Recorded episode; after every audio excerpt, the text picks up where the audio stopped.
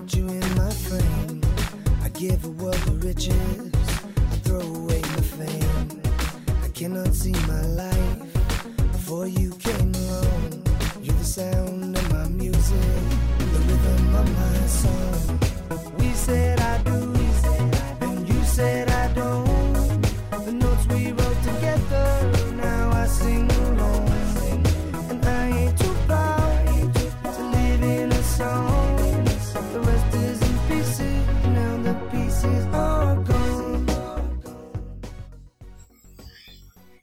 Bienvenidos una semana más a Jarras y Podcast. Esta semana es una semana muy especial, pues contamos nada más y nada menos que con Emilio Cano, muchísimo más conocido como Emilcar. Buenas noches, Emilio, y muchísimas gracias por estar esta noche aquí con nosotros, haciendo lo que más le gusta a un podcaster, que como muy bien dices, y en este programa no nos cansamos de repetir, no es otra cosa que hablar de podcasting. Pues buenas noches, Jesús, y a todos tus oyentes, y gracias a ti, hombre, por invitarme. Antes de comenzar, quiero contar a los oyentes que aunque la grabación de este programa se cerró, por decirlo de alguna manera, en las JPOT de Zaragoza, y allí tuve el, para mí inmenso honor de que Emilio me entrevistase junto a otros compañeros para su promo podcast número 55, el domingo, cuando pues nos escribimos por Telegram para confirmar todo y me propuso un, un crossover entre promo podcast y este programa, lo que me pareció sencillamente genial. Así que antes de seguir escuchando este episodio, o inmediatamente después, yo os recomiendo que sea antes, os recomiendo que visitéis el, el feed promo podcast para tener la, la visión completa. Bueno, Emilio, me consta que conoces la, la estructura del programa, aunque me permito el lujo de, de recordártela. Primero te someteremos al tercer grado, ya sabes, unas preguntas más personales para ubicarte, saber quién eres, a qué te dedicas, a qué, en qué gastas tu tiempo libre, y luego pues eh, nos metemos más en, en materia, ¿te parece? Me parece muy bien. ¿Nombre?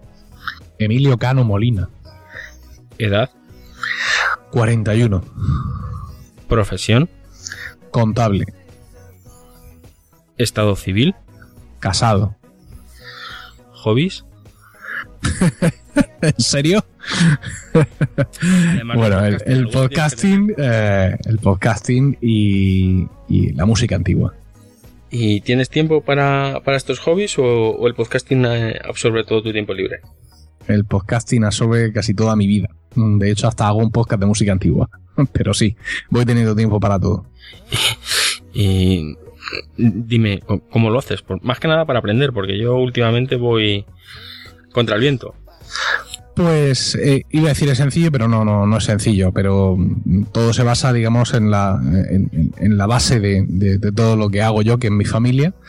Entonces, pues eh, todo esto pues, funciona evidentemente gracias a la familia, gracias en concreto a mi mujer, que, que comprende estas aficiones y en la medida de las posibilidades las, las comparte. De hecho, eh, nosotros nos conocimos cantando en el coro, con lo cual pues esa parte la, tiene, la tenía asumida desde el primer momento y la parte del podcasting pues la fue asumiendo también con el paso del tiempo y se ha subido al carro, ella también participa en algún podcast de, de Milcar FM y también me la han fichado por ahí, los de Trending Podcast y al final es pues como nosotros hemos sido desde siempre muy organizaditos, ella, y yo por separado y como pareja, pues todo reside en un juego de calendarios, ¿no? En calendarios compartidos, en mucha previsión, en mucha anticipación y, y nada, y en ocasiones, pues como ha ocurrido esta noche, que tú y yo habíamos quedado a grabar una hora, o cuando mis niños se durmieran, lo que pasara antes, y al final, pues lo que los niños se han dormido después y hemos empezado más tarde. Es decir, que de imprevistos no estamos exentos realmente. No, no, la verdad es que, es que no. Y además, yo, bueno, ya creo que te lo dije el otro día incluso por, por Twitter. Ten cuidado que como sigas así, señora Emilcar te desbanca, ¿eh? Yo la verdad es que está mal que lo diga porque es mi propia esposa, pero es que es muy buena. El otro día, el, último episodio de Lactando me lo he escuchado tres veces. El primero porque yo no, no puedo estar presente en las grabaciones y lo, lo escucho entero antes de editarlo para ir cortando alguna cosa, lo que sea. El segundo, mientras uno haya editado, mientras escribía notas al programa, preparaba el feed y todo eso. Y el tercero ya por vicio. O sea, fue una cosa espectacular y es todo, digamos, por, por escucharla a ella porque realmente eh, me gusta mucho su estilo y disfruto mucho con, con cómo, lo con cómo lo hace. Para mí es una especie de, de orgullo, como si yo tuviera algo que ver, quiero decir, que, que es su propio talento, ¿no? En este sentido, pero sí, estoy muy contento con el trabajo que está haciendo. Yo he de reconocer que escuché el otro día el del Armistice Day eh, de Trending Podcast Y, he de confesar que también lo escuché varias veces. En primer lugar porque es un tema que, me gusta mucho, la, historia y las guerras mundiales y demás en, particular. Y en segundo lugar porque me pareció mm, una delicia de, episodio. Me, vamos, mm, felicítala de, de mi parte. Lo haré sin duda. Algo que, que, me pareció una maravilla. Bueno, Emilio, dado las horas que son, ¿te parece si paramos un momentito para, para refrescar un poco las, las gargantas después de, haber grabado ya un podcast y estar en, en, en el interludio de otro. Venga, vamos a hacerlo. ¿Sabéis de qué está lleno Internet? No, de eso no, guarros. Internet está lleno de podcasts. Pero como las trufas en el bosque, a los podcasts hay que encontrarlos y a veces no es nada fácil. Para lo primero, contamos con cerdos con muy buen olfato, para lo segundo, contamos con Agustín, Verdugo 789, que tiene muy buen oído y luego nos lo cuenta todo en su podcast sobre podcast. No soy un troll. Bueno, tras esta pequeña pausa vamos a, meternos un, poquito más en, la materia. ¿Te parece bien? Me parece. Bueno, ¿cómo conoce Emilio, Emilio Cano el mundo del podcasting? Pues de una manera muy, muy curiosa, yo estaba metido en el mundo de los Pocket PC, es decir, estos, estos antepasados de nuestros smartphones actuales, y estaba metido en una web que se llamaba todopocketpc.com y estaba formaba parte del staff, escribía artículos, estaba al cargo de alguna parte, algunas partes menos importantes del foro, hacía algunas cosas. Y parte, otra parte del staff, el jefe, eran, eran maqueros. Fíjate qué curioso y me inocularon de alguna manera la cosa del Mac, ¿no? Eh, entonces, pues eh, eso me llevó, evidentemente, a, mi primer iPod, que fue un iPod Shuffle. Eso me llevó a iTunes y me llevó a empezar a escuchar podcasts, evidentemente, sobre temática Mac, que era el, virus que estos compañeros míos de todo Pocket PC me habían inoculado. Y pues bueno, pues de ahí vino, eh, vino todo lo demás. Es curioso, otra vez, otra vez Apple y el iPod como, como gran impulsor de los del mundo del, podcasting. Sí, sí, sin duda han tenido ahí un papel, un papel fundamental. Aunque ahora, pues como, como hemos hablado en el episodio anterior, eh, tienen ya sus relevos, ¿no? es decir, ya son, ya hay muchas plataformas de, de podcast, mucha gente escuchando podcast todos los días, a todas las horas, sin saber lo que es iTunes y, sin haber tenido nunca un iPod y eso pues es una, es una buena noticia, ¿no? Que se democratice el acceso al, podcasting en ese sentido. Bueno, ya te tenemos eh, ubicado en el mundo del, podcasting, ya, ya sabemos cómo empiezas a, escucharlo, pero ¿qué es lo que te, qué es lo que te impulsa a, dar el salto a, a pasar de, de escuchar a crear? Y encima, no, no te conformas con uno, sino que en poco a poco has ido creando una, una serie de podcasts que han dado lugar a, a Emilcar, eh, Emilcar FM, en la que ya no solamente es que crees, es que además eres productor de uno de los episodios, de, perdón, de uno de los programas de Lactando, y además también produces las colaboraciones de, de señora Emilcar en, en Trend Podcast, hacer de todo. Sí, soy su técnico. Ah, pues mira, el inicio mío en el podcasting eh, es muy curioso porque la mayoría de las, de las novedades tecnológicas a las que yo tengo acceso, aunque parezca irónico, quien primero las cata o donde primero las pruebo es en el ambiente de mi coro. Y cuando yo empecé a escuchar podcast, lo primero que pensé es que tenía que hacer un podcast para mi coro. Es decir, mi primer podcast no es Emilcar Podcast, sino es el podcast de Música.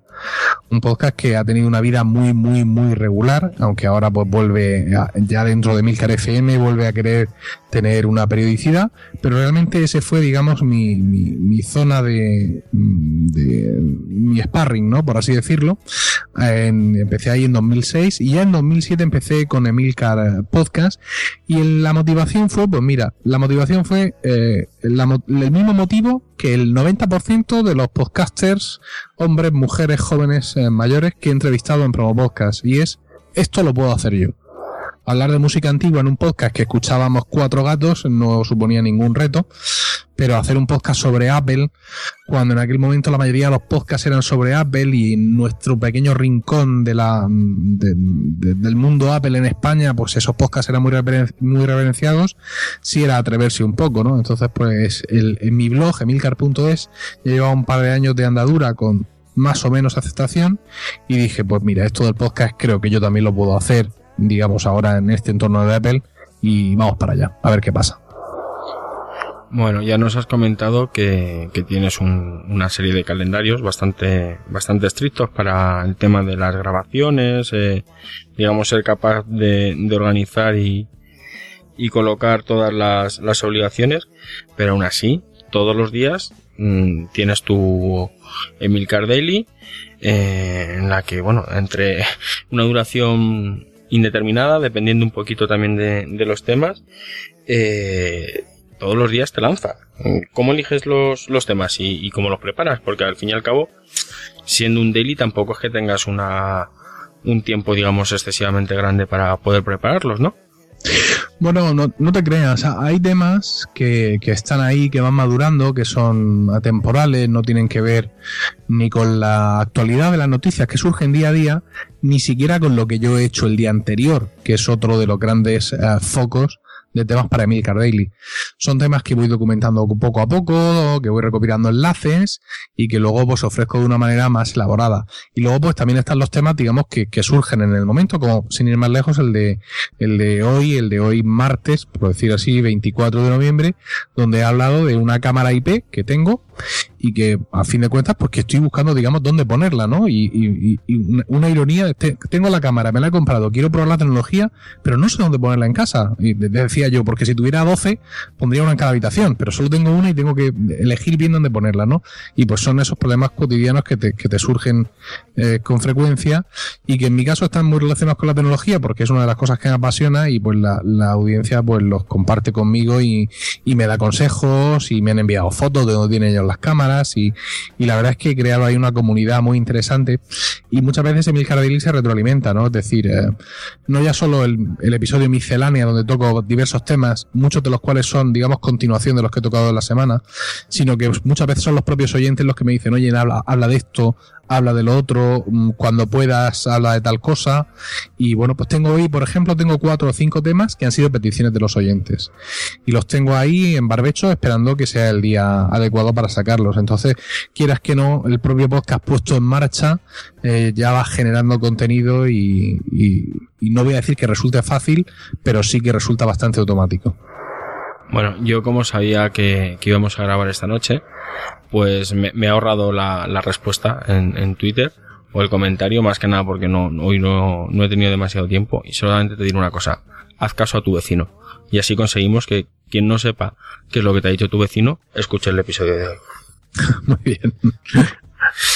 ¿Alguna vez has comentado cómo, cómo grabas en, movilidad con, con el iPhone? O sea, además yo, yo he sido testigo, me quedé alucinado del, del micro que, que manejas, o sea, me parece una, una chulada, un, juguetito, y, y, vamos, y el detalle de la esponja, ese, ese rebaje mágico que tiene ahí para, para que quede perfecto, me pareció, vamos, el, el detalle de, de 10. Pero, ¿cómo grabas, por ejemplo, un, un, promo podcast o un proyecto Macintosh? ¿Qué, ¿Qué material utilizas habitualmente, tanto a nivel de hardware como de software? Pues mira, es exactamente igual que estoy grabando ahora mismo. Ya sabes que yo uso ordenadores eh, de Apple, tengo un Mac mini, entonces tengo una mesa de audio que es la misma que, que, que tú usas, creo, ¿no? Una Xenix 302 USB. Efectivamente. Es, es, una mesa muy sencilla, que tiene un par de botones mágicos que hacen cosas muy interesantes para los podcasters y una entrada XLR donde tengo conectado eh, un micrófono eh, que digamos entre comillas nuevo, porque yo hasta ahora he usado micrófonos Behringer, pero desde hace ya bastantes meses estoy usando un Shure SM57, que es un micrófono digamos de los buenos, pero ya un poquito en condiciones. Y no contento con eso le he puesto un, un, un preamplificador, un FET-Head, que es una cosa espectacular porque me reduce un montón el ruido blanco y además me da un, muchos más decibeles de volumen, lo cual me permite grabar con una ganancia mmm, casi, casi al cero, casi mínima, y reducir todavía más todo el ruido de, de, del entorno.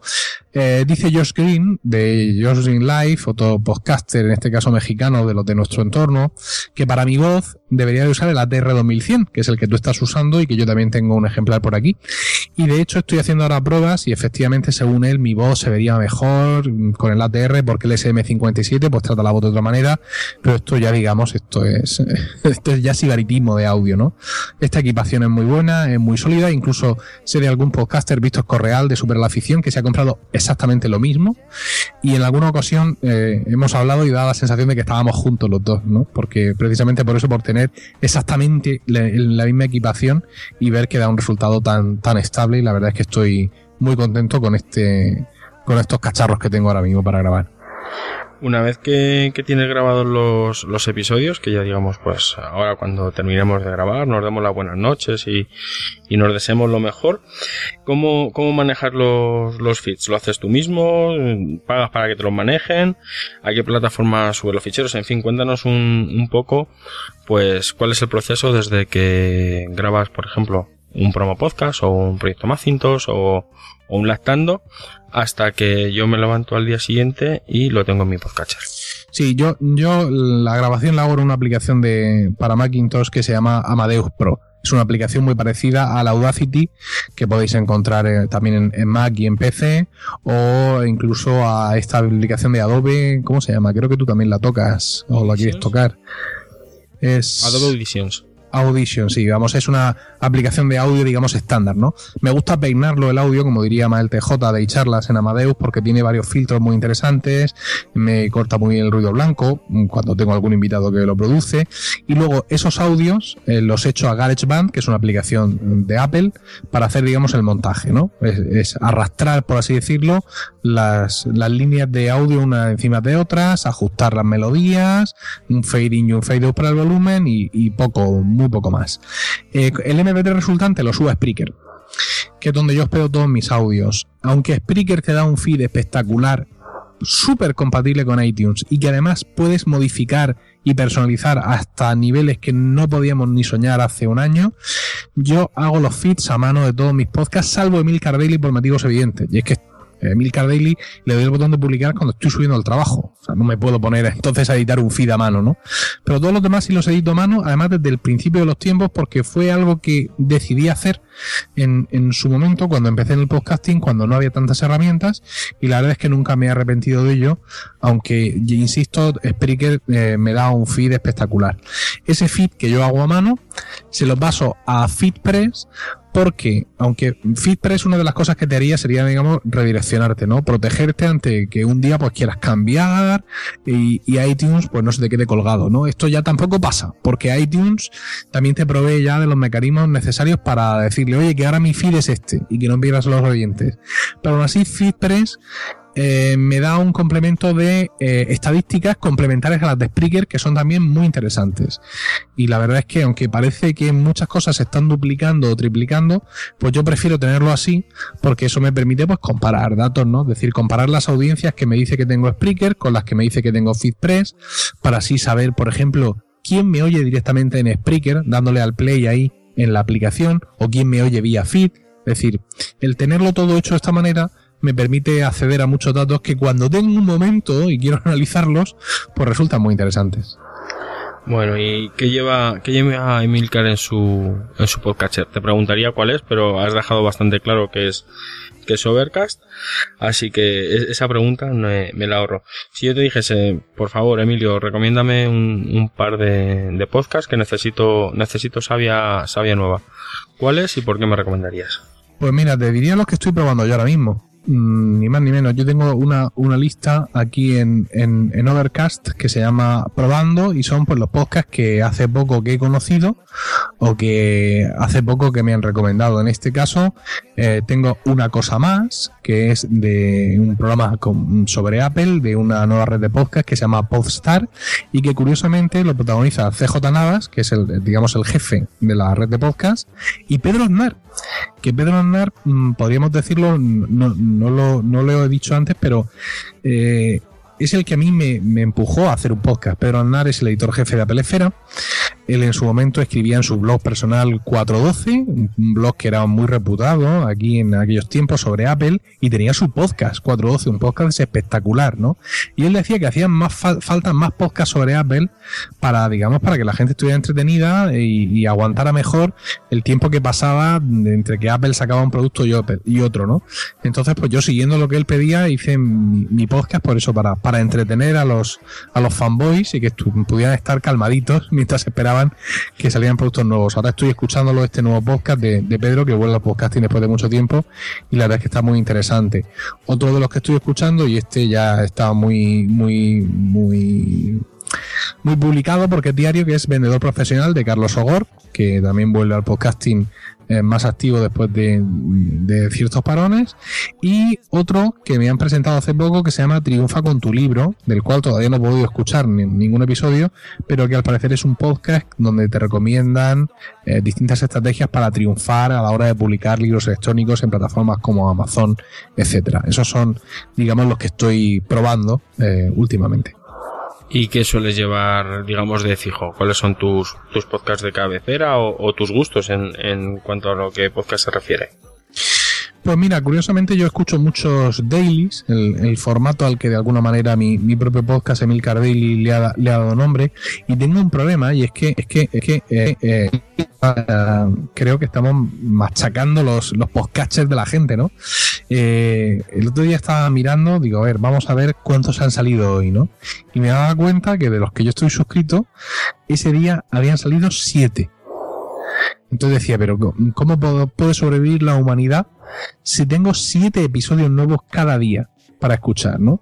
¿Qué oportunidad mm, eh, dentro de lo que es el día a día, no ya mío, sino de cualquier ser humano, le queda a la gente para escuchar un podcast mensual o quincenal o, o no sé, o semanal o escucha uno de estos podcasts donde tú participas, Instacast, que de pronto da un aire y grabáis un podcast de cuatro horas, ¿no? La verdad es que yo, mm, el tiempo que dispongo para escuchar es, limitado y muchas veces me, he planteado eso, que, la guerra hoy en día por los oídos del oyente es dura y los podcasts diarios eh, plantan una batalla, una batalla sin cuartel. No, la verdad es que, la verdad es que yo, por ejemplo, también, yo hay días que me levanto y de repente veo descargando 11. Y digo, no me lo puedo creer. Pero claro, yo, mm, por motivos del trabajo, eh, tengo dos horas de ida, dos horas de vuelta. Entonces ya mi oído, eh, si escucha algo a menos de 1.6, le resulta extraño. O sea, ya ha llegado un momento en que, en que me he acostumbrado perfectamente a, a escuchar al doble de velocidad. Pero sí que es cierto que muchas veces, ya no tanto por el, por la longitud del podcast, sino porque a lo mejor el cortar un podcast eh, que tiene una, un desarrollo largo tal, como que luego te cuesta más el, el volver a, reengancharlo. Entonces casi como que te los tienes que dejar para momentos que sepas que vas a estar tranquilo, relajado, sin nadie que te moleste. No sé, o sea, algo que es, hoy en día sí que es verdad que es casi, casi, casi imposible. Emilio, eh, más en más de uno de tus, de tus programas has eh, tratado el tema de la monetización. De hecho, tú estás empezando a, a monetizar algunos de tus, de tus podcasts con anunciantes. Y, y te quería preguntar, ¿cómo ves el, el futuro del, del, podcasting en general y en ese aspecto de la monetización en, en particular? ¿Crees que hoy por hoy todos los podcasts son monetizables? Pues más que por el futuro, como bien acabas de reconducir la pregunta, estoy más preocupado por el presente, evidentemente, que es lo que estamos, que es lo que estamos viendo. La sensación que tengo es que el anunciante online busca, busca evidentemente un nicho, un nicho de, de oyentes concreto, ¿no? Entonces hay muchas reglas del marketing y de la publicidad que no son aplicables necesariamente a, los podcasts. Por ejemplo, tú piensas en un podcast como Instacast, Instacast, perdón, el, podcast en el que participas, que creo que tiene un gran respaldo de, oyentes, de oyentes interesados en la historia, ¿no? Pero a la hora de, de comercializar eso, por así decirlo, de hacerlo un vehículo para un patrocinio, para un anuncio, ¿en qué productos está interesado un seguidor de la historia, ¿no? Es, es un público generalista. en ese sentido. Es un público al que le puedes anunciar realmente cualquier cosa o, ninguna, ¿no? Entonces, pues creo que eh, nuestro mercado de, publicidad y de patrocinio de, de, podcast está, bueno, decir en pañales sería mucho. Tiene el cordón umbilical todavía puesto, Jesús. Y es muy difícil ahora mismo aventurarnos, pero yo me he querido lanzar, he querido estar ahí. Tengo además el, el apoyo de, Joan Boluda, que no solo patrocina algunos de mis podcasts, sino con el cual pues estoy trabajando hombro con hombro en, estas cosas y pensamos que es el momento ya, o sea que una vez que esto está en marcha lo que hay que hacer es apretar el acelerador para que no ya mi podcast o el tuyo, sino que todos estén, estén en esto y los anunciantes empiecen a ver los podcasts realmente como un vehículo más y muy interesante para anunciar sus productos.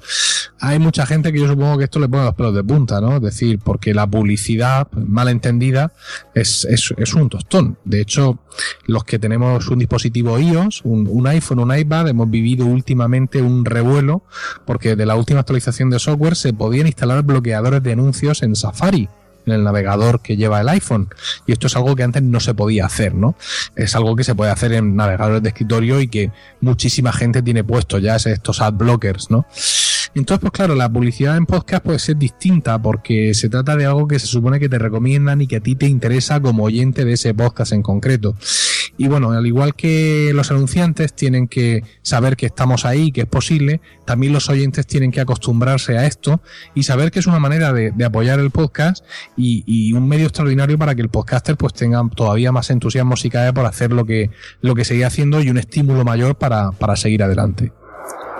Bueno, hablando con, con oyentes y, amigos, muchos de ellos me han, me han, comentado que lo que les atrapa o lo que les atrapó en un principio del, del podcasting es pues eh, en parte su espontaneidad, ¿no? Que no ha estado tan cerrado como puede ser una, una radio o una televisión y en parte ese aura de, no sé, como de improvisación que, de improvisación, de charla de, de amigos que pueda, que pueda tener y concretamente eh, Gatuna on Fire arroba Gatuna on Fire en, en Twitter, me, me hace una, me hace una pregunta que quería que te, que te trasladase y era la siguiente.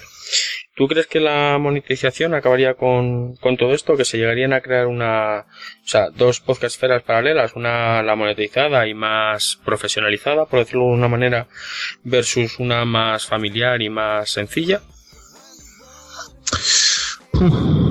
no sabría decirte, ¿eh? es, difícil de, plantear porque yo creo que el hecho de que un podcast tenga un tono relajado, tenga un tono coloquial, no lo, no lo descarta como vehículo de patrocinio, ¿sabes?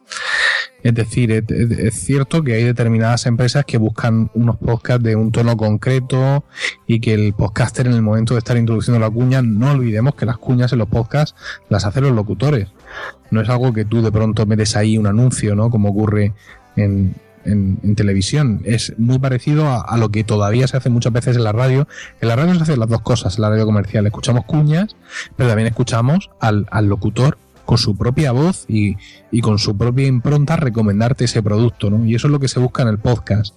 Que la voz autorizada que supone el podcaster le dé ese sello al, al, producto que se anuncia. Y en ese sentido también es importante que los podcasters sepamos lo que anunciamos, ¿no?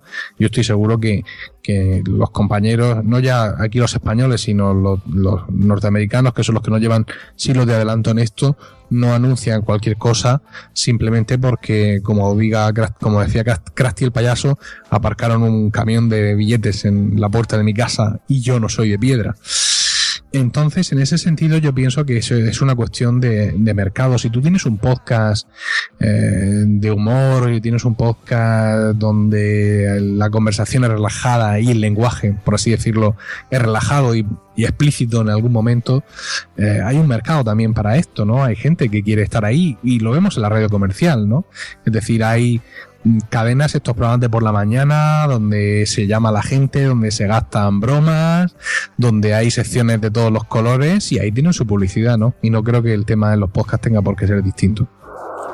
Bueno, Emilio, ahora sí, llega el momento de que pases el testigo y nos digas a qué podcast o qué podcaster te gustaría que, invitáramos a, a Jarras y Podcast. Pues sin duda alguien que creo que tiene mucho que, decir precisamente porque también tiene una red de podcast y, distinta, muy distinta de la mía, es eh, Miguel Espada, aunque ya hemos mencionado en, la primera parte de este crossover, no olvidemos que hemos empezado esta noche tú y yo grabando un promo podcast. Miguel Espada tiene su serie, su, su red de podcast por momentos y difiere mucho de Milcar FM, me llama la atención porque yo tengo mis podcasts con mi periodicidad, con todo esto, ¿no? Pero en, el suyo, lo de por momentos, se lo toma muy al pie de la letra, ¿no?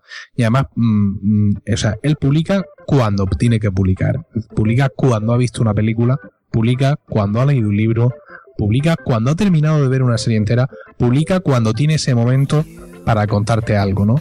Y creo que es un punto de vista en, este, en estos momentos en que red de podcast significa media docena, periodicidad, ritmo, no sé cuántos, tal, eh, que él afiance todavía más su, su modelo con un nuevo podcast, eh, como es ahora eh, el, el, de los libros, pues me parece, me parece interesante. Sé que además que le bullen varias ideas en la cabeza ahora mismo alrededor de su red de podcast por momentos, con lo cual pues sería interesante abrirle un poco esa cabeza a ver qué es lo que está pasando ahí dentro. Bueno, bueno, tomamos nota, aunque ya tuvimos una primera toma de, contacto ahí en, Zaragoza y creo que, llegaremos a, un acuerdo en, cuanto a fechas, que ya sabes que muchas veces es lo más, lo más difícil de, de Sí, sin duda, sin duda, sí.